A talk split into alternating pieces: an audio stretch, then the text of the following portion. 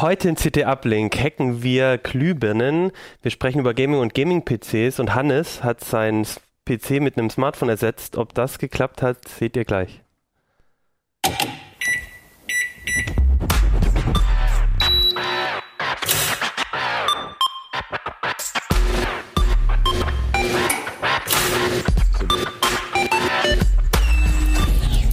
CT Uplink. Hey, herzlich willkommen bei CT Uplink. Mein Name ist Achim Bartschok und wir sind heute mit der CT Nummer 8 beschäftigt und vor allem auch mit dem Titelthema hier, Vollgas für Gamer. Darüber sprechen wir gleich. Ähm, mit mir hier sind heute Martin Fischer aus dem Hardware-Ressort. Sven Hansen, Audio-Video. Hannes Schirulla aus dem Mobilressort. Ja, schön, dass ihr alle da seid. Ähm, ihr habt alle drei Themen aus dem Heft mitgebracht. Das heißt, es wird heute ein, äh, glaube ich, relativ buntes, äh, The äh, buntes Themengewusel. Und das erste Thema ist auch von an sich bunt, denn Sven, du hast dich mit Glühbirnen, nee, stimmt gar nicht, mit Leuchtmitteln heißt das ja, ja dann in der Leuchtmittel. Bei Birne kriegt man eigentlich immer eins auf den Sender, wenn man mit den Fachleuten da spricht. Das sind natürlich LED-Leuchtmittel, in diesem Fall funkvernetzte LED-Leuchtmittel. Das heißt, die sind miteinander, untereinander vernetzt und man kann die ganzen Sachen dann natürlich auch noch steuern. Okay, das heißt, ihr habt ähm, ähm, euch einfach damit auseinandergesetzt, das ist die Philips Hue, glaube ich, vor allem gewesen. Also eine LED, die man steuern kann und eigentlich dafür gedacht ist, dass man seine, sein Wohnzimmer irgendwie ein bisschen genau. bunter hinbekommt sozusagen und ihr habt da einfach ein paar mehr genommen und die zusammengeschaltet. Der oder? Äh, Grundgedanke sind halt diese einfachen LED-Leuchtmittel halt, Philips Hue, die gibt es jetzt glaube ich schon seit zwei Jahren oder so. Wir waren relativ früh äh, in der Berichterstattung drin ähm, und haben ziemlich schnell gemerkt, irgendwie mit den Dingern kann man ganz lustige Sachen machen. Im Prinzip äh, geht das Spielchen so, dass äh, der Kunde drei von diesen Teilen kauft und eine sogenannte Bridge. Ähm, die, Dinger, die funken nicht im WLAN, die benutzen Zigbee als Funkprotokoll. Ähm, und diese Bridge ist im Prinzip dann halt auch die Schnittstelle zwischen der Sprache, die die Birnen sprechen, und meinem PC zu Hause. Die wird halt einfach mit dem Ethernet an den Router angeschlossen und dann kann ich halt entweder per WLAN oder halt mit dem Rechner drauf zugreifen. Zigbee? Zigbee, genau. Das ist ein Funkstandard, der schon lange unterwegs ist, im Prinzip zur Heimautomation gedacht. Also ja, ja. was heute jetzt modern so Internet der Dinge ist, da hat man sich vor ein paar Jahren auch schon drüber Gedanken gemacht. Es ist nicht so richtig ab, abgehoben, das Thema, muss man sagen. Ähm, lustigerweise hat, hat Philips dasselbe System schon seit ach, sechs oder sieben Jahren verkauft, ohne halt irgendwie zu sagen, wie cool diese Sachen überhaupt vernetzt sind. Das waren dann einfach nur so Farbstimmungsleuchten, die man irgendwo Stimmt, hinstellen konnte. So, so einfach für Nachttisch und Genau, richtig. Dann, ne? so, solche Geschichten. Und, mhm. und dann konntest du halt mit so einem Farbrad da so ein bisschen rumdrehen. Mhm. Und äh, so richtig, was die aber eigentlich äh, können, die Dinger, das ist dann eigentlich erst mit dieser Generation U halt irgendwie rausgekommen. Und das Ding ist eigentlich so designt, dass es erstmal sich wie eine normale Birne halt verhält quasi. Also man schraubt es rein, wenn, wenn der Strom angeht, dann leuchtet die weiß, also nichts nichts Dramatisches. Und das ist tatsächlich äh, wichtig, weil äh, viele Leute äh, wollen das auch genau so, dass die Lampe halt nicht irgendwie bunt aufblitzt oder irgendwelche anderen komischen Sachen macht. Und im zweiten Schritt kannst du dann halt mit der App oder halt mit dem Rechner dran gehen und damit ganz lustige Sachen machen. Genau, und ihr habt auch ein paar lustige Sachen damit gemacht. Und das eine Projekt, das sehen wir auch äh, hinter uns. Genau, das eine, das sehen wir hinter uns, das hatten wir zu einer, zu einer Party eigentlich gemacht, äh, 30 Jahre CT, das ist ein animiertes CT-Logo, da sind so ungefähr 60 Stück von den äh, Dingern verbaut und die werden angesteuert über zwei von diesen Bridges auch, äh, weil das technisch nicht anders geht, jede ist limitiert, maximal 50 Leuchtmittel kann man daran anschließen. In Wirklichkeit, wenn man zeitkritisch arbeitet, kann das Ding nur 40 befeuern, das heißt, man braucht halt mehrere Bridges. Was heißt zeitkritisch, dass die zu genau dem Zeitpunkt Zeitpunkt irgendwie angehen. Dass sie das genau zu dem Zeitpunkt das machen, was sie halt machen sollen. Also man muss fairerweise sagen, das Ganze ist für den Hausbereich eigentlich gedacht. Ähm, das heißt, man geht davon aus, halt in so einem normalen Haushalt, na, dann hast du vielleicht 15, 20 Lampen maximal. Das, was wir damit gemacht haben, das hat das System natürlich so ein bisschen an Rand geführt, weil, weil wir schon versucht haben, das möglichst sekundengenau alles zu steuern. Und okay. da braucht man dann tatsächlich auch mehr von diesen Einheiten. Die, diese Bridge ist aber jetzt quasi nur so ein Access Point. Also du machst jetzt, steckst hier jetzt nochmal den Rechner rein und kannst es dann darüber steuern. Aber nur mit dem Teil kannst du es jetzt nicht regeln oder so?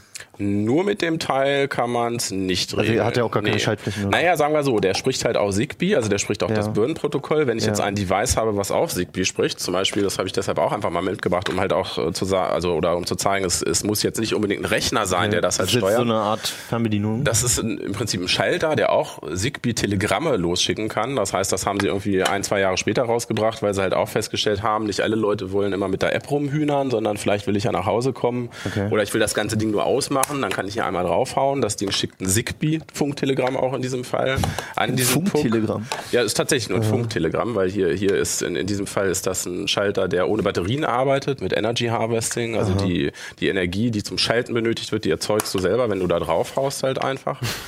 Musst du halt nie wieder Energien wechseln. Das ist irgendwie noch so ein nettes Gimmick am Rande. Und deshalb reicht es auch nur für ein kleines Telegramm. Und der Puck fängt das halt auf und sagt dann den Birnen halt alles aus zum Beispiel oder wie du es halt belegst. Hier sind halt vier Sachen sind hier möglich, die kann man drauflegen.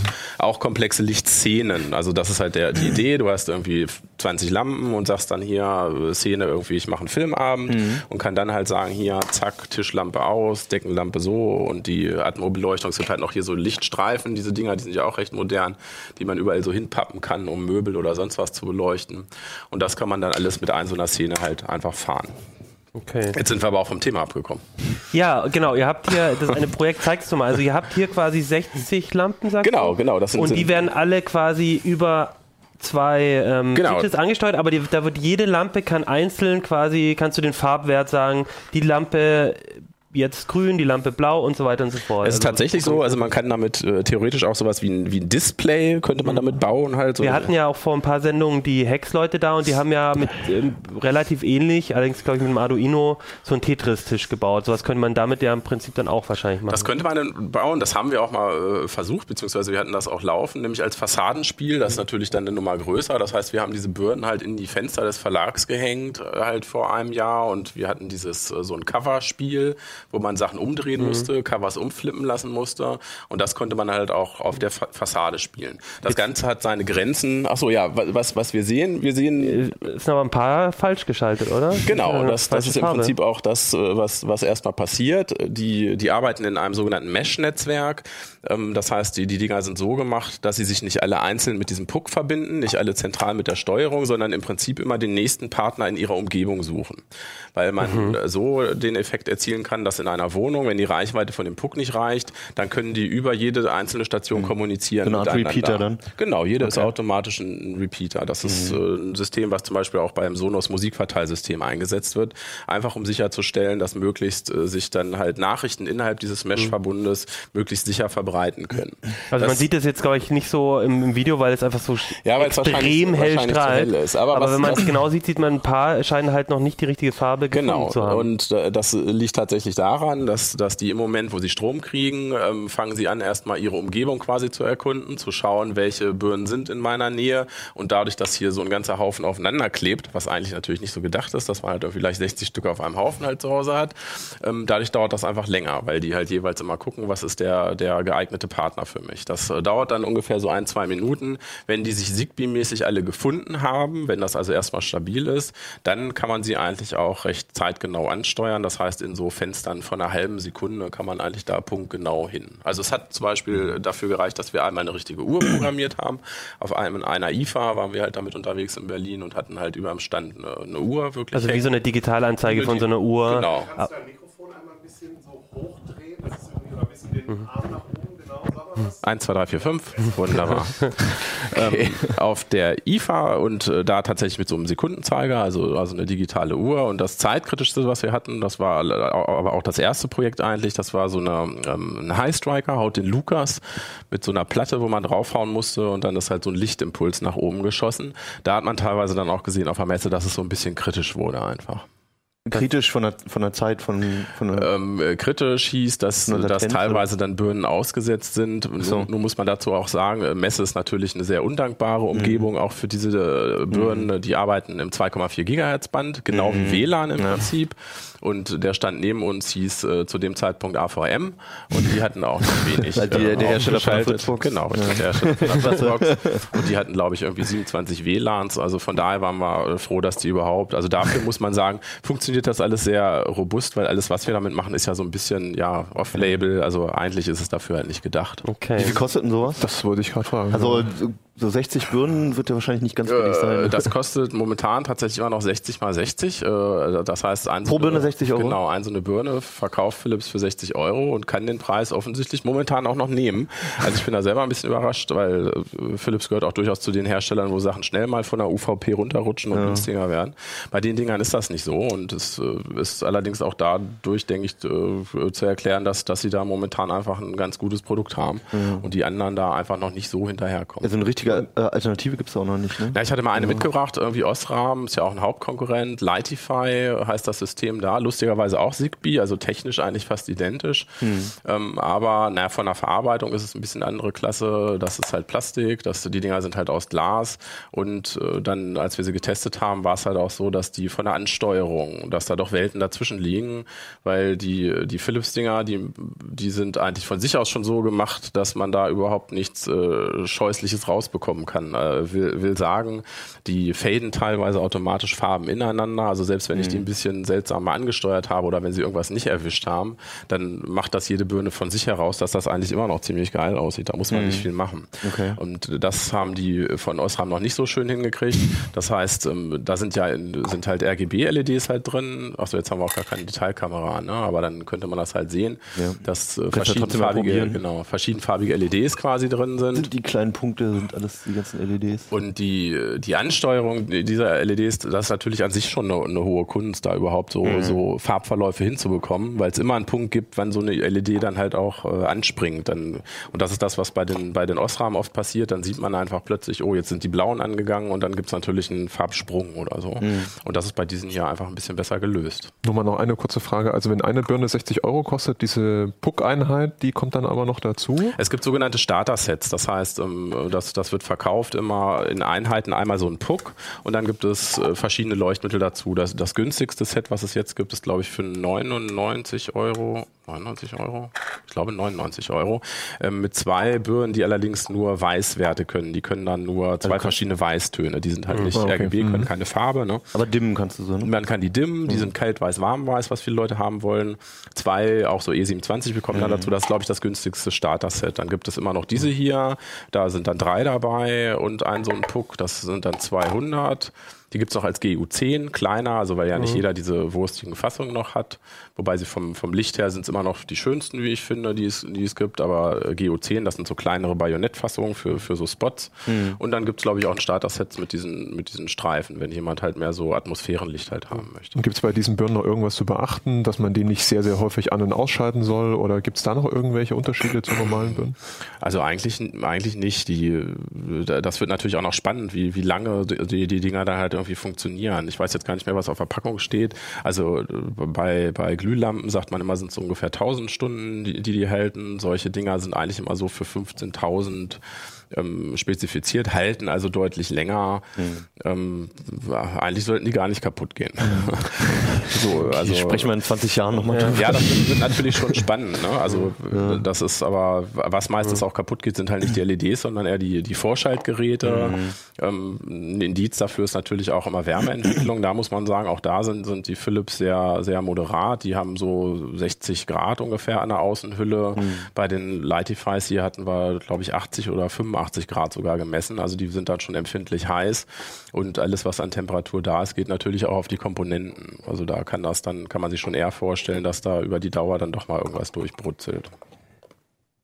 Ich würde gern nochmal, ähm, ihr habt ja auf der CeBIT auch auf dem Stand nochmal ein Projekt gemacht, das ein bisschen größer war. Das habt ihr Ja, noch genau. mehr Lampen. Vielleicht können wir da nochmal kurz zum Schluss die Bilder angucken.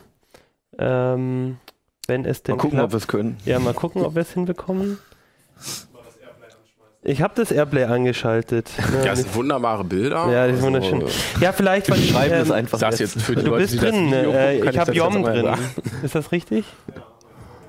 Okay, dann können wir keine Bilder zeigen, ist ja auch egal. Sie sind aber sehr Ähm, schön. Genau, also Sehr da habt ihr, da Bilder. habt ihr mit noch mehr, noch mehr Lampen gearbeitet, Genau. die waren dann irgendwie über dem Stand drüber. Genau. Und auch, das hat, glaube ich, da haben ja auch äh, ein paar Kollegen auch mitprogrammiert. Ähm, habt ihr das eigentlich ähm, mit den, mit so mit den Bordmitteln von den Philips, kann man da oder muss man da irgendwie was hacken oder, oder verändern an der, an der Software von denen, dass man die überhaupt so ansprechen kann? Maßgeblich äh, programmiert hat das der Ronald Eikenberg, mit dem ich das zusammen halt aus dem Sicherheitsressort ähm, immer so weit gemacht habe jetzt diese ganzen Lichtprojekte und äh, man muss da dann schon über das, was Philips einem da an die Hand gibt, äh, deutlich hinausgehen. Also das waren bei, beim unserem Cebit-Stand äh, tatsächlich dann 380 Lampen, die, da- die da bespielt werden mussten. Ich hatte ja gesagt, mit einem Puck kommt man nicht so weit. Also da waren es in dem Fall 10 Pucks, die, die da halt an, angetriggert werden mussten und da haben wir halt auch einen richtigen Server dann stehen gehabt. Und das ist dann Li- Linux-System im Prinzip und das wird mit, mit Bash-Skripten dann halt richtig befeuert. Okay. Ja, Also cool. nicht ganz ohne das Ja. nachzubasteln. ja, vor allem, wenn die 60 Euro kosten. Ja, äh, ja, also ich finde, selbst, selbst so diese kleinen Starter-Sets sind schon, es ist schon eine irre Spielwiese. Ja. Ja, ne? Also es macht stimmt, schon, ja. macht schon Spaß. Also vielleicht nicht, um so ein großes Schild zu machen, aber einfach das- in der Wohnung sich ein bisschen mehr auszudenken als bloß zwei Genau, Weißtöne. sondern wer, wer so ein bisschen, wer so ein bisschen in Licht ist. Also man kann halt sehr viele, also selbst schon, äh, das Schöne ist, dass es sehr, sehr gut skaliert. Also schon mit den Sachen, die Philips einen an die Hand gibt.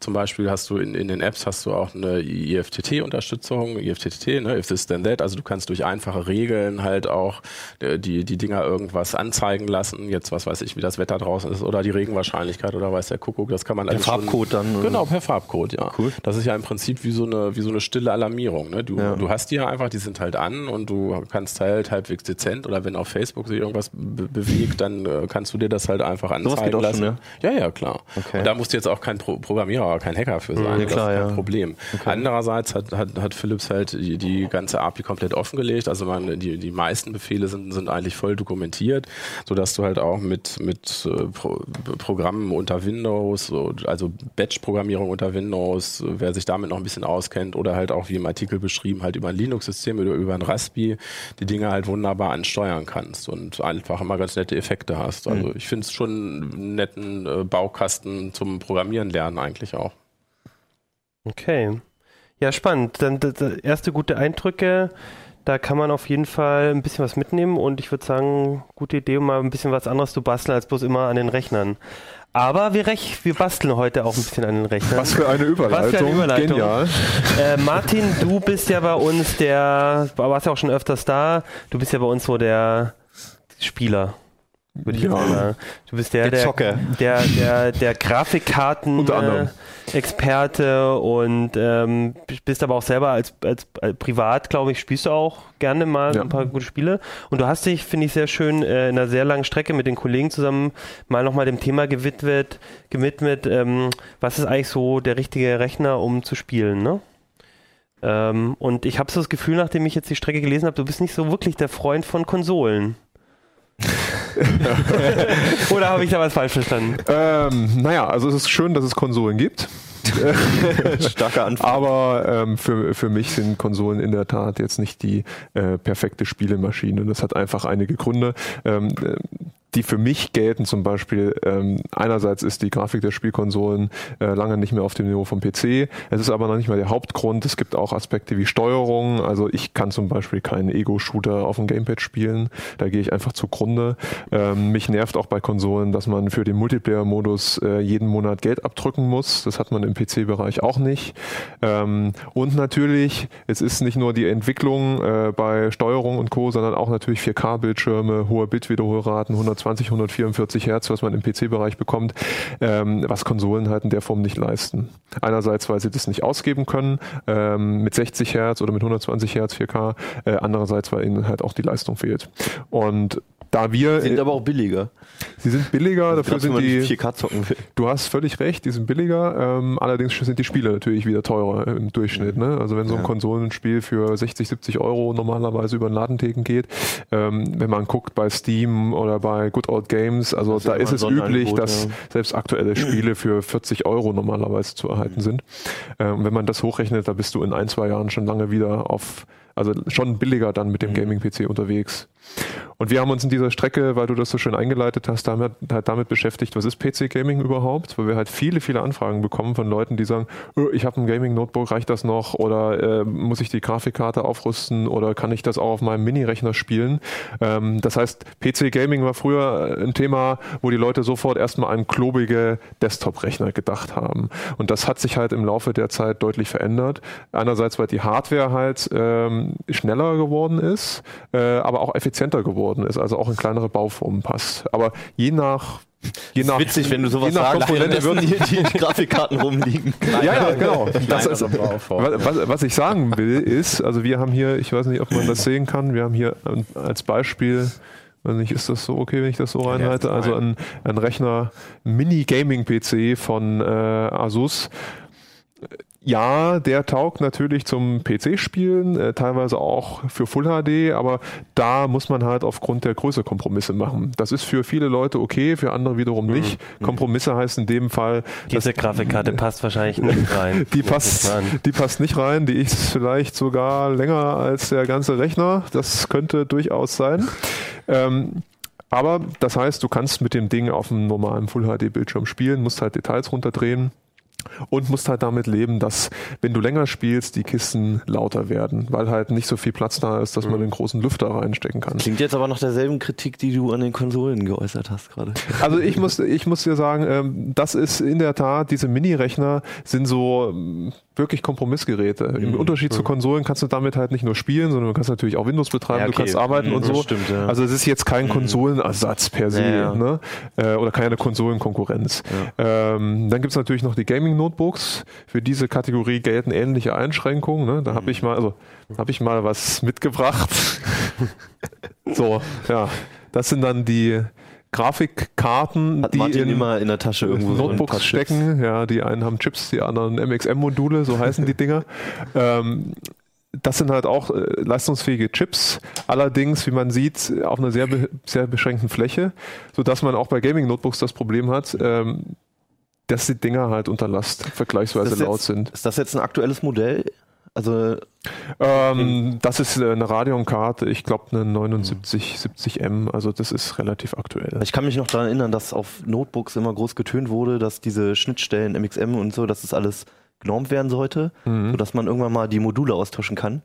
Das ist ja bis heute nicht der Fall, ne? Also man kann bis, man kann natürlich die Module austauschen. Es war aber Okay. nie gedacht, dass die Leute das selber tun. Ah, Einfach okay. aus Service-Aspekten. Ne? Also ein Hersteller, wenn jetzt ein Notebook kaputt geht äh, oder beziehungsweise eine Grafikeinheit kaputt geht, der hat also hier einen relativ einfachen Steckplatz. Mhm. Dann nimmt er das Ding raus und setzt das neue wieder an äh, und braucht jetzt nicht aufwendigerweise ein Mainboard zu tauschen. Das kommt aber wieder, wieder gesagt darauf an, ob die Dinger auf solchen Steckplatinen eingesetzt werden oder ob sie verlötet sind. Das hat Mhm. man halt auch relativ häufig, Ich eben dachte gerade sowieso, bei die werden diesen. immer fest verbaut. Also Nee, nee, also das, das kommt das auf heißt die aber Leistungsfähig beim an. Gaming-Notebook ist das eher Leistungsfähigkeit, ja. Standard, dass, dass man das auswechseln kann, zumindest noch.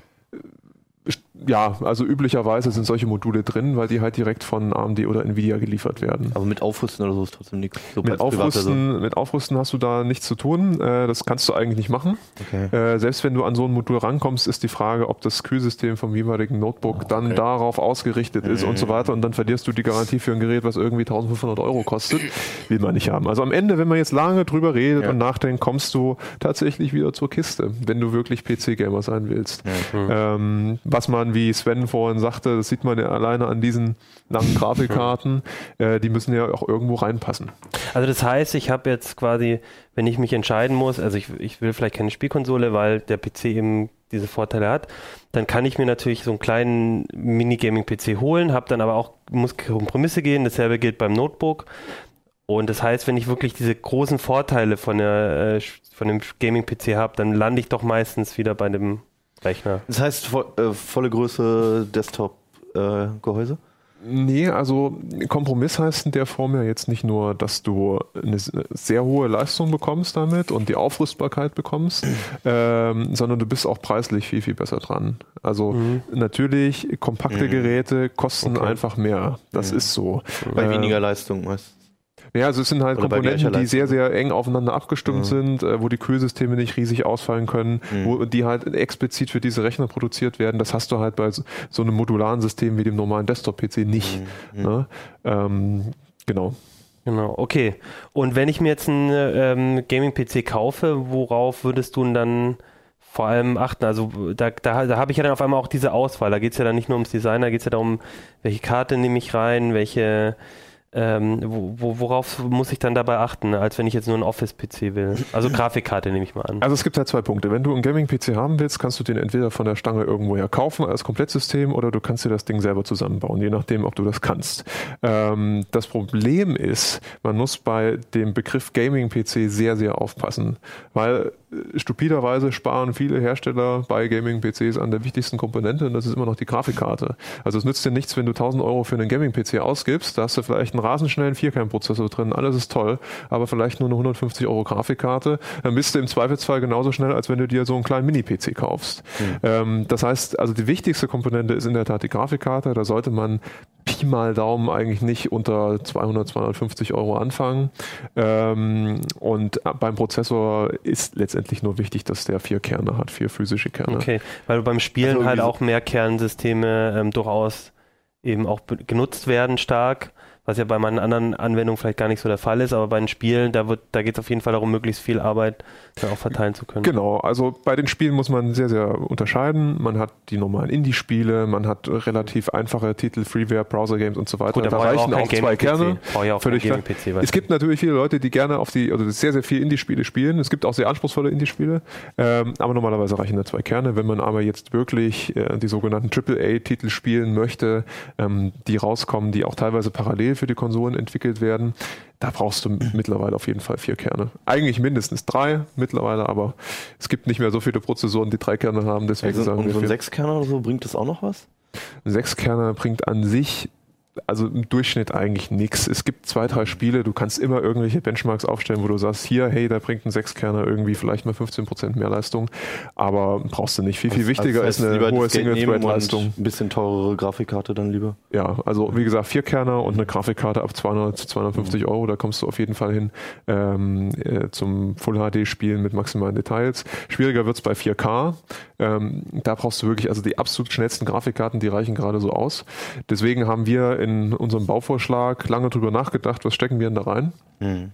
Ähm, der Rechner kostet also stolze 1600 Euro. Das ist also letztendlich viermal so viel wie so eine PlayStation 4. Das muss man mhm. klar dazu sagen. Mhm. Aber wir haben diesmal gesagt, nee, wir machen jetzt keine Kompromisse. Wir wollen, dass das Ding flüsterleise ist, auch beim Spielen. Wir wollen, dass du, wenn du einen 4K-Monitor okay. kaufst in einem halben Jahr oder einem Jahr, dass du da immer noch halbwegs gut spielen kannst. Ich muss leider halbwegs sagen, weil man kann natürlich nicht garantieren, dass die Spiele in einem Jahr auch noch mit maximaler Detailstufe laufen. Laufen werden sie auf jeden Fall. Und wir hatten da halt ein ziemlich großes Problem, die richtige Grafikkarte in der Tat rauszufinden, weil wir gedacht haben, okay, es gibt die Nvidia GTX 79, die hat ja dieses Problem mit den schwierig angebundenen Speicher. Ja, gesagt, das hatten wir mal genau. im CT-Uplink dargestellt. Ähm, wollten wir dann nicht nehmen, aus diversen Gründen. Ähm, dann haben wir gesagt, okay, gucken wir mal, was bei AMD ähm, im, im Konkurrenzlager ist. Da haben wir die Radeon R9 290X gefunden. Die war auch toll an sich, hat auch eine hohe Leistung gebracht, war etwas lauter, bis wir dann festgestellt haben, ja, wenn du 4K-Bildschirme anschließt, äh, kommt, kommt, kommt so Flickerstreifen teilweise oder der Bildschirm bleibt schwarz, wo uns AMD dann gesagt hat, ja, das liegt noch am Treiber und hin und her. Ja, sowas können wir natürlich nicht empfehlen, weil auch wenn AMD sagt, das beheben sie mit dem nächsten, es ist keine Garantie, dass sie es tun. Mhm. Ähm, deswegen haben wir auf den GTX 89 von Nvidia zurückgreifen müssen die auch eine hervorragende Grafikkarte ist, die wir da drin haben, aber die kostet halt über 500 Euro. Deswegen ja, was, ist der Rechner so Wäre das keine Möglichkeit gewesen, zum Beispiel SLI zu benutzen, also oder dieses Crossfire von AMD oder so, also mehrere Grafikkarten reinzupacken? Ja, also wenn man auf Selbstgeißelung und äh, Schmach steht, auf jeden Fall. Also okay. Crossfire ist halt sehr, sehr teuer, ja. logischerweise, kostet quasi zweimal so viel wie eine Grafikkarte. Äh, du kriegst im besten Fall so 70, 80 Prozent der Leistung raus. Du hast das ist nie das Doppelte, ne? Mikro, nee, genau. Du hast Mikroruckler-Probleme, du hast eine riesen Leistungsaufnahme, du kriegst dadurch den Rechner nicht mehr, genau, du Klingt richtig geil. Den Rechner kriegst du nicht mehr so leise. Also es hat eigentlich nur Nachteile. Da ist es wirklich besser, wenn man sagt, die Leistung, die man jetzt mhm. erhalten kann, reicht einen nicht. Ja. Einfach noch ein bisschen warten. Okay. Und äh, du sagst die ganze Zeit mit 4K, ist, findest du das beim Spielen, ist das so ein Thema, so ein, also ist es, macht es das so viel cooler? Also so aus deiner Erfahrung, also ist es was, wo ich sage, ah, beim, also weil ich denke mir jetzt gerade, klar, mehr Auflösung ist immer cool, aber gerade beim, beim Spielen, äh, wenn du dann so ein bisschen drin bist und so, dann sind vielleicht die Effekte doch wichtiger, als dass die Auflösung so hoch ist. Oder hast du das Gefühl, da, mhm. das, das, das bringt nochmal so richtig so, ein, so einen Gewinn für dich beim Spielen? Leider muss ich sagen, das kann man nicht so pauschal sagen. nee, weil es ist einfach der Punkt. Also es gibt Leute, äh, die sagen, 4K finden sie total klasse, weil sie die Details Mhm. einfach besser erkennen. Äh, sie brauchen dann keine Kantenklettung mehr. Es sieht einfach sehr, sehr scharf aus. Ähm, andere sagen wiederum, hm, wenn ich einen 4K-Monitor haben will, brauche ich auch mehr Platz. Ich will nicht auf einem 24-Zoll-Monitor so viele Pixel haben, dann kann ich im Windows gar nicht mehr lesen, da brauche ich eine Brille. Ähm, ne? Also man will eigentlich dann einen größeren Monitor und dann sagen andere Leute, naja gut, so viel Platz habe ich eigentlich gar nicht, um mir zu Hause so einen großen 4K-Bildschirm hinzustellen. Alternativ könnte man dann sagen, da sind zurzeit relativ viele Gamer dran. 4K, hm, bräuchte ich super teure Hardware. Ich, ich kann vielleicht nicht jedes Spiel auf maximaler Detailstufe spielen. Vielleicht gehe ich lieber einen Kompromiss ein und sage, ich habe Full HD oder die Auflösungsstufe drüber, 2560 mal 1440 und steuere das dann lieber mit 120 Hertz an. Was, was ist denn der Preisunterschied, wenn ich jetzt entweder einen, einen geilen Gaming-Rechner haben möchte mit vollen Details und Full HD oder halt ähm, dieselben Einstellungen mit 4K? Was da, wie viel muss ich da mehr drauflegen? Denn? Wenn du dir das selber zusammenbaust. Wenn ich es mir selber zusammenbauen würde, ja. Also ein geiler Gaming-Rechner nur für Full HD. Äh, Da könnte ich mir vorstellen, kommt man mit so, naja, so 800 bis 1000 Euro hin. Ohne Monitor. Wenn du, ja, Ja. genau. Und wenn Okay. du 4K haben willst, äh, mit maximaler Auflösung oder maximaler Detailstufe, brauchst Mhm. du schon so 1600, 1700 Euro, die du ausgeben musst. Ohne Monitor, ne? Ohne Monitor. Und der ist ja auch nochmal ein bisschen teurer dann. Wobei der Monitor, also es gibt mittlerweile 4K-Displays ab 300 Euro. Ähm, ist, Mit Einschränkungen. mit Einschränkungen. Man muss auch sehr, sehr, sehr aufpassen. Äh, einige Displays können dann nur 30 Hertz wiedergeben. Will man auch nicht haben. Also Pi mal Daumen würde ich sagen so 500 Euro. Da kann man schon einen 60 Hertz 4K Monitor bekommen. Dann muss man aber wieder aufpassen, was hat der für Anschlüsse? Ist da immer ein DisplayPort 1.2 dran oder brauche ich HDMI 2.0? Ja. Nur mit diesen beiden Anschlüssen klappt es halt, 60 Hertz auszugeben. Und wenn man sagt, HDMI 2.0 braucht man, da hat man wiederum nur die Wahl äh, bei Nvidia. Also nur Nvidia-Grafikkarten bieten derzeit diese Schnittstelle an. Okay. Sind ja die Spiele überhaupt schon alle darauf vorbereitet? Also, dass der 4K Das ist, vernünftig. das ist überhaupt kein Problem. Okay. Also die Spiele, also früher hat man das so gemacht oder war es bei Spielen so, dass die in Konfigurationsdateien eingestellt haben, welche Auflösungen sie können und so weiter. Es ist heute alles nicht mehr so. Wichtig ist nur, dass Windows das kann. Das Spiel liest es dann, jetzt sage ich mal lapidar, oder der Treiber aus der Windows-Registry aus und wenn das unter Windows funktioniert, funktioniert es auch im Spiel. Okay.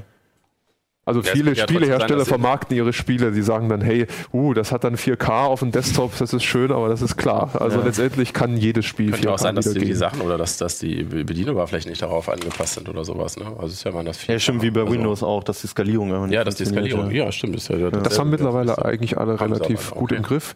Äh, es sei denn, du willst jetzt ein altes äh, Echtzeitstrategie, also alt ist gleich ein bis zwei Jahre alt, das ist nicht super alt. Ach, uralt. Spielt er? Also, Spielt keine Sau mehr, Ja. richtig. Aber zum Beispiel ähm, Anno 2070 oder so, also das kannst du in 4K äh, nicht ordentlich spielen, weil die äh, Baumenüs und die Schriften, Mhm. die sind so winzig klein.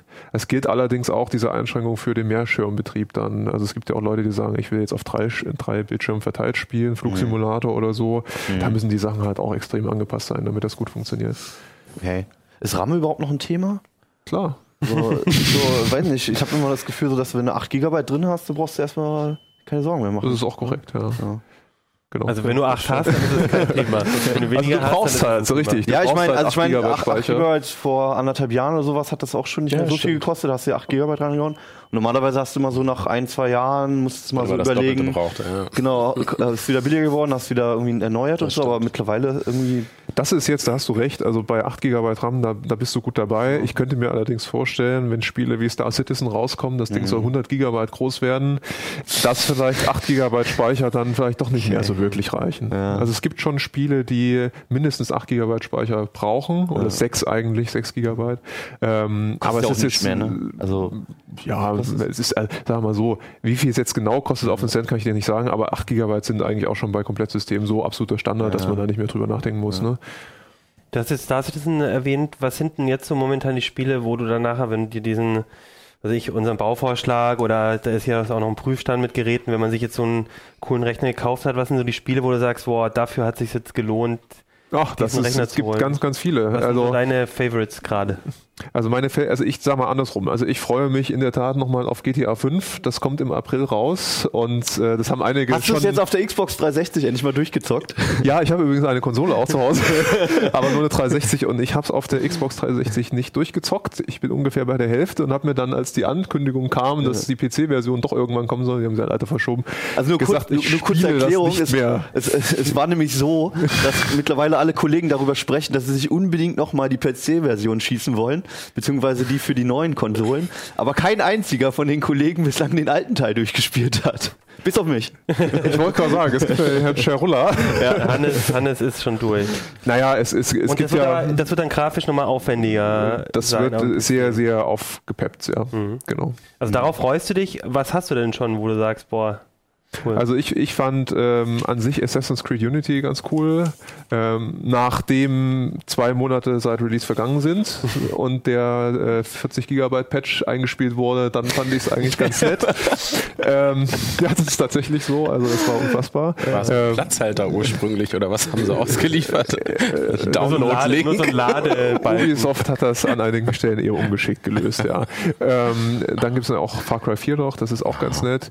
Es gibt da auch Spiele, da braucht man in der Tat jetzt nicht absolute Power, die sind aber cool. Jetzt ist erst Pillars of Eternity rausgekommen, das wird als Baldur's Gate 3 gehandelt, das ist auch ganz, ganz frisch auf dem Markt. Also es gibt halt eine riesen Bandbreite an Spielen. Es gibt auch Leute, die sagen, ich spiele nur Sportspiele, NBA äh, 2015 oder so und will das dann halt auf 4K zocken. Da brauchst du dann halt auch Power, obwohl das Spiel in Full HD nicht so anspruchsvoll ist. Aber du musst dann halt die vierfache Anzahl von Pixeln Das kann ich mir darstellen. auch schick vorstellen. Also gerade so ein Spiel, was so wie FIFA, was halt wirklich sehr viel Das Wert darauf liegt, dass es realistisch ja. aussieht, ne? Ähm, dass du es dann wirklich einen Look hast. Ähm, also es war ja selbst auf der PlayStation 1 war das so, dass man auf den Bildschirm geguckt hat und Leute, die es nicht kannten, gedacht haben, was läuft da für ein Spiel jetzt auf einmal, ja? Und ähm, bei so einer Grafik und wenn das dann noch die, auf, die hohe Auflösung hat, so, dann ist natürlich schon ein Vorteil. Ich würde nicht 600 Euro dafür ausgeben, aber Vom nachher ist die Grafik besser als im Fernsehen. Ja, wo du halt wo du, ja, stimmt, wo du noch keine Also 4K zumindest das Ergebnis Spiel, ist besser als im Fernsehen. Ja. cool. Wie äh, zockt ihr? Also du spielst offensichtlich auch, aber auf der Konsole. Ja, also ich habe witzigerweise habe ich letztens äh, den Rückschritt gemacht von einem ziemlich geilen Tower-PC zu einem Notebook äh, mit einem äh, Intel-Grafikchip einfach nur, weil ich merke, dass ich die Spiele, die ich jetzt spiele, das ist so ein paar Steam-Spiele halt so, die immer mal wieder im Angebot sind, auch so ein bisschen So Indie-Spiele und so. Indie-Sachen, ne? Mhm. Dafür brauche ich diese riesen Kiste nicht mehr. Der war zwar leise, hat mich aber trotzdem immer genervt, weil der bei mir mitten im Zimmer stand und jetzt halt einen dünnen Laptop und ich kann damit eigentlich alles machen so.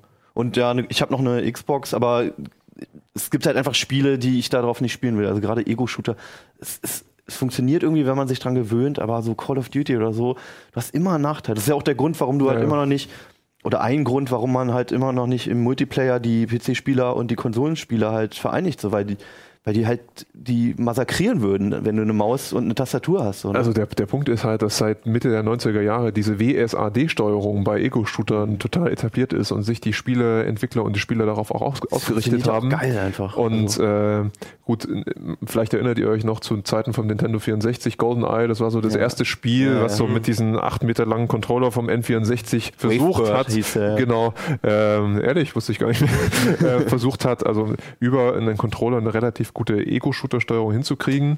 Das Spiel selber war toll, die Steuerung war auch aus heutiger Sicht absoluter. es geht halt irgendwie, aber es könnte mit einer Maus und Tastatur halt Ja. mal besser laufen. Muss ich das vielleicht auch mal probieren. Ich habe mein GTA 5 verkloppt irgendwie, also auf der PlayStation 3, weil es mich nur frustriert hat. Aber ich kannte auch die Autozielfunktion nicht, muss man sagen. Also ich habe versucht, die Leute noch von Hand zu erschießen.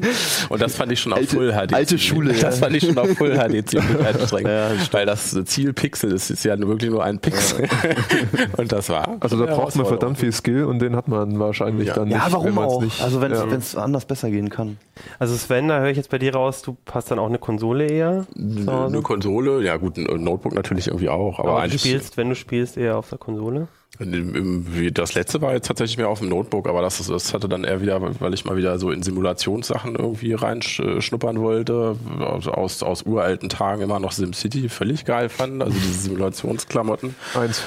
Und dann habe ich mir die letzte Version nochmal angeguckt und war dann echt einfach nur erschüttert und habe jetzt, glaube ich, SimCity 3 oder was habe ich wieder ausgekramt. Also irgendwas Dolles habe ich mir dann wieder online einfach gekauft, einfach weil man es offline auch spielen kann und sich damit einfach mal in die Ecke setzen kann, weil das andere echt einfach anstrengend war. Und ach, das war das Problem, das äh, neue hat die, hat, wo die Spielpläne so begrenzt sind, was ja völlig idiotisch Ziemlich ist. klein irgendwie. Ja, ja, genau, du hast überhaupt ne? keinen Platz. Ne? Es ist alles total geil, äh, animiert zwar, aber du hast überhaupt keinen Platz, irgendwas zu bauen. Also. Es gibt halt noch zwei coole Dinge, die mir gerade zufällig einfallen. Ähm, das eine ist, dass du für den PC halt auch viele sehr, sehr gute Sachen kostenlos kriegst. Derzeit das Top-Beispiel dafür ist Unreal Tournament, was Epic derzeit entwickelt mit Hilfe der Community.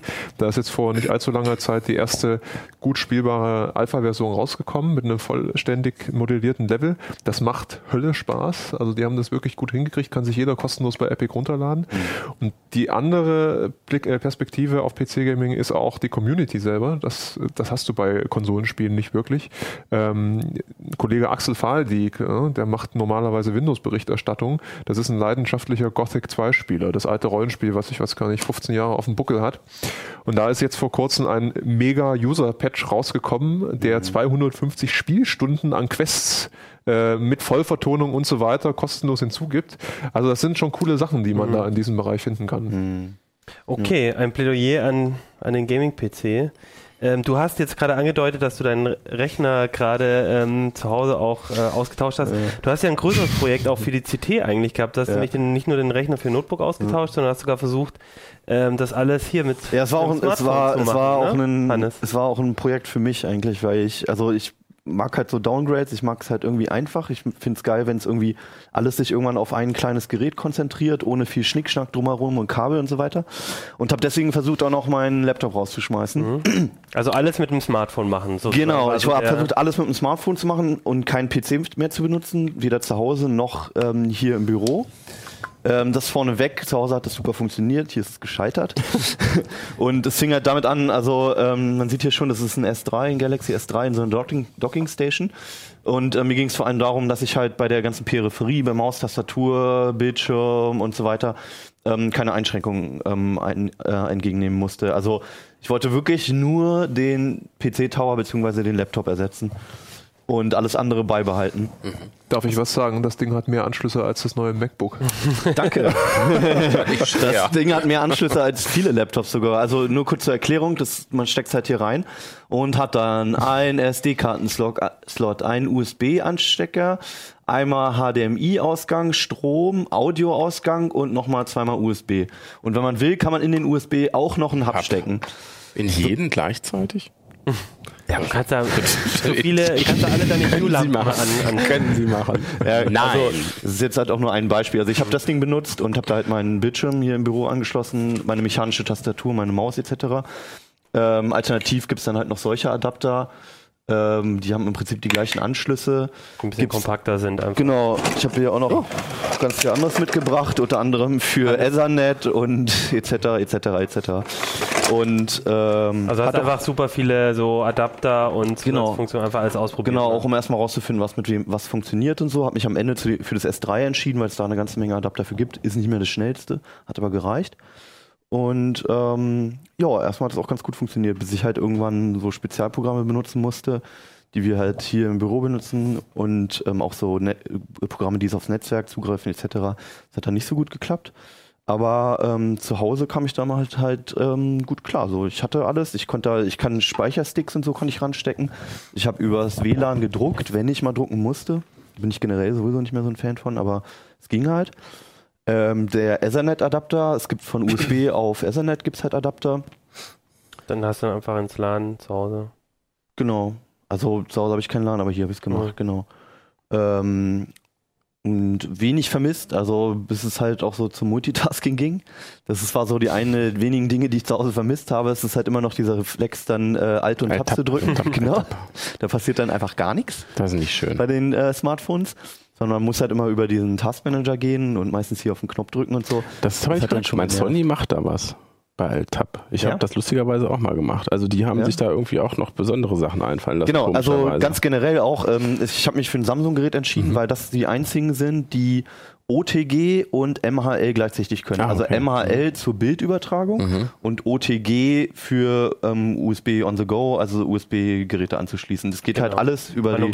Bei vielen Handys kannst du ja nur USB benutzen, um aufzuladen oder so ein paar Zusatzfunktionen. Genau. Aber da kannst du richtig USB-Geräte anschließen. Also geht alles über einen Micro-USB-Stecker und ähm, normalerweise ähm, ähm, kannst du halt entweder bei den Geräten einen ähm, OTG-Adapter, also mit USB-Anschluss anschließen, oder halt einen Bildschirm über MAL oder ähm, Slimport. okay.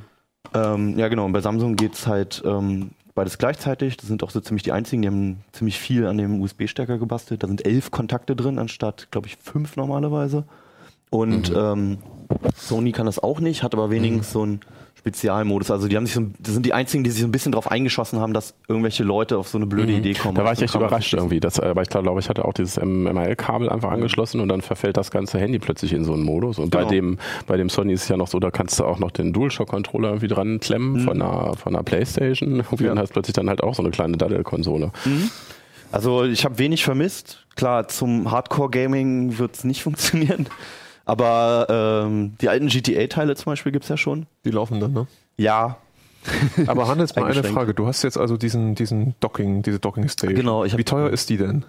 sowas kostet, also je nachdem, bei welchem Händler du guckst, das kostet brauchst du ja immer, 25 bis 40 Euro so eine Dockingstation. So ein Adapter, wenn du Glück hast, kostet der 10 Euro. Ist ja nicht von Apple. Genau. um nochmal darauf zurückzukommen, ja. Ähm, genau. Also meine Frage, ich finde das super Ja. spannend, den Artikel, Ja. den habe ich auch gelesen. Meine Frage wäre eigentlich eher, ähm, wenn ich jetzt so eine feststationäre Einheit Mhm. haben will, warum kaufe ich mir dann nicht eher einen Raspberry mittlerweile? Also Weil ich hatte, sagen, ich hatte, also mein, einfacher, meine ne? Gründe waren, ich hatte das Smartphone, ich habe es immer bei mir. Das heißt, Mhm. wenn ich ins Büro gehe oder zu einem Kumpel oder so, habe ich immer denselben Rechner, immer mit denselben Daten drauf. Ähm, ja, es ist, es ist viel, also für mich wäre es praktischer als ein Raspberry, wo ich noch ein Netzteil brauche, wo ich wieder halt Mhm. irgendwie Spezialequipment brauche unter Umständen, wo ich mich erst einarbeiten muss und so. Ich kenne das Android-System. Es gibt einen Haufen Apps dafür, für fast jede Funktion. Ähm, ich habe meine, meine Login-Daten und so habe ich schon drauf. Aber klar, das ist natürlich die Alternative. Also wenn du einen möglichst winzigen Rechner haben möchtest, ist das die Alternative.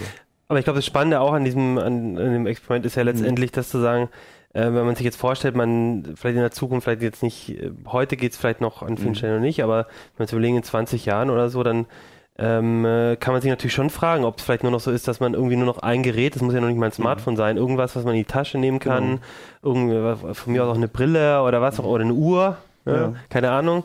Und die ist dann einfach die Zentrale, wo die Daten sind, wo man dann vielleicht auch nicht mehr die Cloud braucht, weil man ja vielleicht auch gar nicht unbedingt oder nur zum Teil, Daran wo man seine. Daten, seine Daten halt nicht auch Ja. dann irgendwie rausgibt, sondern an einer Stelle und die Stelle zu Hause wird sie zum Rechner, auf der Arbeit wird sie zum Rechner, unterwegs ist es dann halt. Also ich glaube, noch, noch mal kurz zu der. Cloud, ich glaube, es ist genau andersrum, dass du nämlich die, dass die zentrale Stelle, wo deine Daten sein werden, wo du von überall zugreifen kannst, ist halt die Cloud dann doch wahrscheinlich. die Cloud ist. Ja. Aber ja, genau, also grundsätzlich gebe ich dir recht, ja. Und also ähm, Verbindung äh, kabellos mit Monitor geht theoretisch schon, hat eine unfassbar lange Verzögerung, deswegen habe ich es nicht benutzt. Also will man nicht haben, ne? Eigentlich nicht. Ja. Aber Verbindung per Bluetooth mit Tastatur und Maus geht schon.